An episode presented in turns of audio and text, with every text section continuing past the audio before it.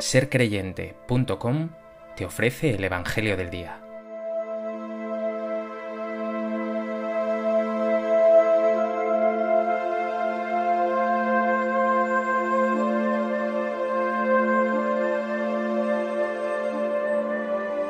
Del Evangelio de Mateo. En aquel tiempo dijo Jesús a los sumos sacerdotes y a los ancianos del pueblo, Escuchad otra parábola. Había un propietario que plantó una viña, la rodeó con una cerca, cavó en ella un lagar, construyó una torre, la arrendó a unos labradores y se marchó lejos. Llegado el tiempo de los frutos, envió sus criados a los labradores para percibir los frutos que le correspondían. Pero los labradores, agarrando a los criados, apalearon a uno, mataron a otro y a otro lo apedrearon envió de nuevo otros criados, más que la primera vez, e hicieron con ellos lo mismo. Por último les mandó a su hijo diciéndose, Tendrán respeto a mi hijo.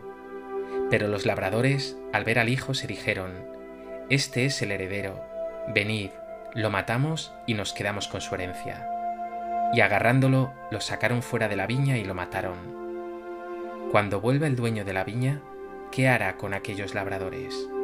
Le contestan, hará morir de mala muerte a esos malvados, y arrendará la viña a otros labradores, que le entreguen los frutos a su tiempo. Y Jesús les dice, ¿no habéis leído nunca en la Escritura, la piedra que desecharon los arquitectos es ahora la piedra angular? ¿Es el Señor quien lo ha hecho? ¿Ha sido un milagro patente? Por eso os digo que se os quitará a vosotros el reino de Dios y se dará a un pueblo que produzca sus frutos. Los sumos sacerdotes y los fariseos, al oír sus parábolas, comprendieron que hablaba de ellos, y aunque intentaban echarle mano, temieron a la gente, que lo tenía por profeta.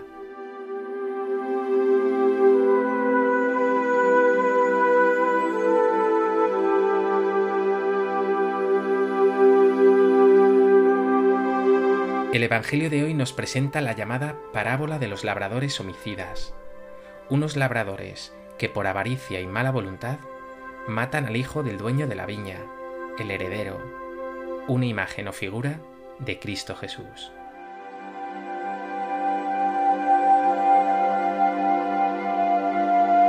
A propósito de este texto del Evangelio de Mateo, me gustaría compartir contigo tres reflexiones.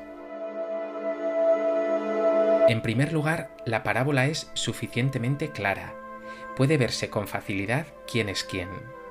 El dueño es Dios, la viña Israel, los labradores o arrendatarios son los jefes del pueblo judío, y los criados enviados los profetas. Por último, el Hijo muerto es, obviamente, Cristo Jesús.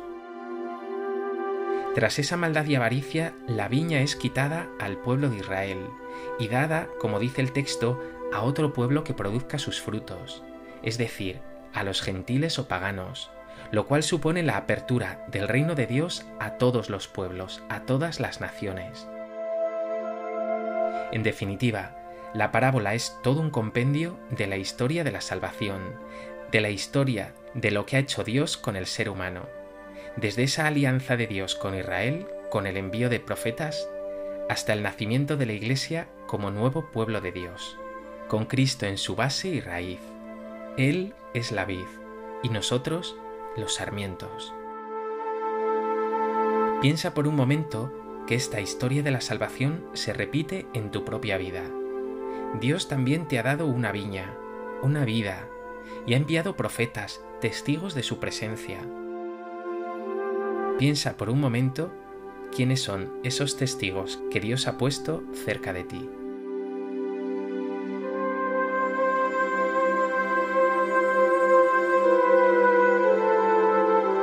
En segundo lugar, hemos dicho que la viña en la parábola es Israel. La imagen de la viña tiene un marcado trasfondo bíblico. En el Antiguo Testamento, la viña de Dios es claramente Israel, y así lo explica el profeta Isaías en su capítulo quinto.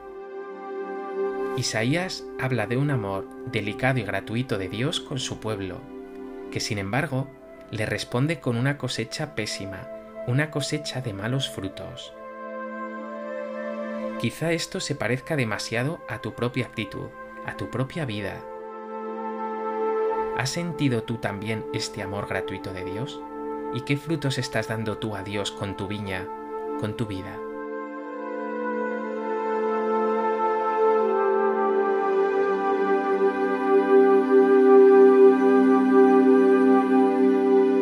En tercer lugar, el texto de hoy cita el Salmo 118.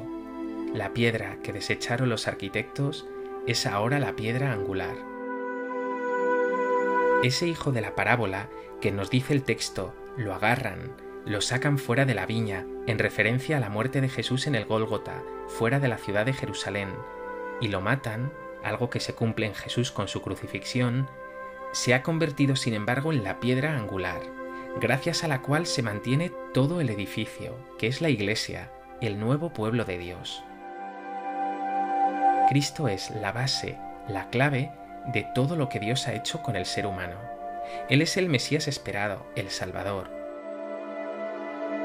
La primera carta del apóstol Pedro dirá bellamente que Cristo es la piedra viva rechazada por los hombres, pero elegida y preciosa para Dios, y que tú, como piedra viva, entras también en la construcción de esta casa espiritual.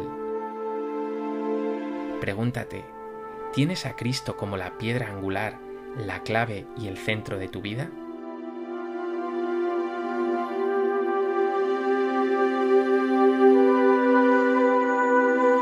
¿Cómo puedes tú como piedra viva hacer crecer este edificio espiritual del pueblo de Dios?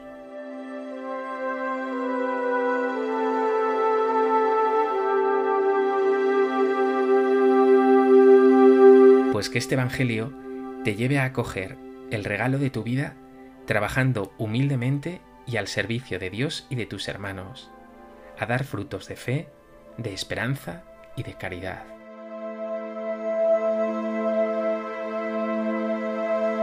Señor Jesús, tú eres la piedra angular de mi vida. Sin ti, todo en mí se derrumba. Haz que jamás te saque de mi viña, sino que te permita habitar en mí que puedas tú sacar de mí fruto bueno y abundante.